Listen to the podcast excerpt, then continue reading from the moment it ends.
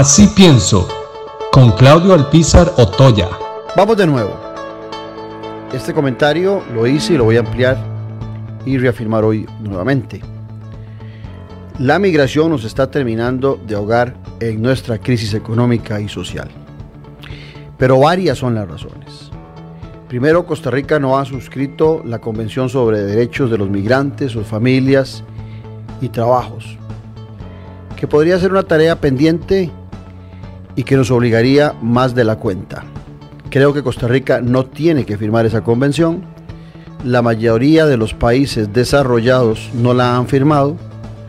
Los 50 o 55 países que la han firmado son países que promueven mucho migración de sus gentes y por supuesto buscan que en otras latitudes le den abrigo a las personas, a los ciudadanos de sus nacionalidades que sus gobiernos no logran complacer y le dejan la tarea a otros. 2. En Costa Rica no tenemos una verdadera política nacional sobre migraciones. Y esto no es de estos seis años del PAC, sino de hace muchos años. Solo hemos promulgado algunas directrices al respecto. Pero que sea una tarea vieja no exonera al actual gobierno de las responsabilidades que le competen para corregir esto que no se ha hecho y más hoy en día con lo que padecemos por el tema de salud. 3. No hay claridad sobre la forma en que se distribuyen las ayudas que se reciben de parte del ACNUR y de otras organizaciones y desproporcionadamente se han destinado para ayudar a la población de origen nicaragüense y se deja desprotegida a personas de otras nacionalidades que son menos cantidad y que en muchas ocasiones si son eh, personas que son perseguidas y huyen de su país. 4.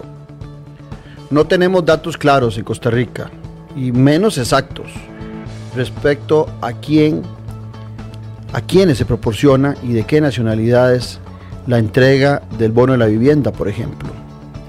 En un altísimo porcentaje, y no me pregunten quién, porque es una fuente confidencial que está en el tema de vivienda, en un altísimo porcentaje, más de 60% de los bonos de vivienda se están destinando a la población migrante nicaragüense. Lo que también ocurre con otros programas de asistencia social que se le brindan a través de instituciones como el LINDER, el IMAS, el Ministerio de Trabajo, las becas de estudios, etcétera, etcétera. Y no hay chocolate ni cama para tanta gente en este país. 5 Igual estamos con la ayuda de los comedores escolares y otras ayudas sociales, que en distritos como Pavas y La Uruca, casi un 85% van destinadas también a población migrante nicaragüense. 6. Todo se agrava con el tema de la migración de personas contagiadas por el COVID-19, que vienen buscando la buena atención médica de Costa Rica, reconocida en América Latina y más allá, y la que no les brindan en sus países. Lo que no solamente es un peligro en el tema de la salud pública, sino un enorme problema para el altísimo costo que ello representa en las finanzas de nuestro país. 7. Existe una falta de transparencia del gobierno actual que no nos informa con claridad ni nos brinda los datos específicos y puntuales sobre los costos en términos reales de lo que representa para el país la atención de la población migrante en general y especialmente la migrante nicaragüense. Y para agravar esta situación, aparecen organismos internacionales, las famosas ONGs, qué cansadas son las ONGs, y descaradamente el propio gobierno de los Ortega de Nicaragua, que no aportan un 5, pero nos reclaman los malos tratos, la violación de los derechos humanos, cuando priorizamos las políticas públicas y sociales para los costarricenses y los que han llegado a nuestro país, migrantes, legalmente. Nuestra política de migración debe ser estricta, responsable. Debemos saber a quiénes les abrimos la puerta de nuestra patria. Quiero saber cuántos costarricenses dejan entrar a cualquiera a su casa, aún siendo costarricenses.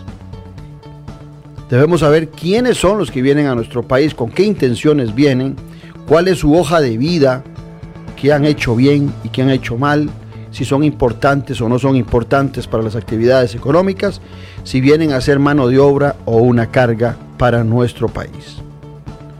Esto obliga a regular, a regular la estadía y a castigar a quienes se mantienen ilegalmente en nuestro país y a aquellos también que promueven la permanencia de ilegales en el país, no solamente porque puede ser una mano de obra barata, sino porque también de alguna manera, siendo ilegales, no pagan los costos de la responsabilidad social, entre ellos la Caja Costarricense de Seguro Social.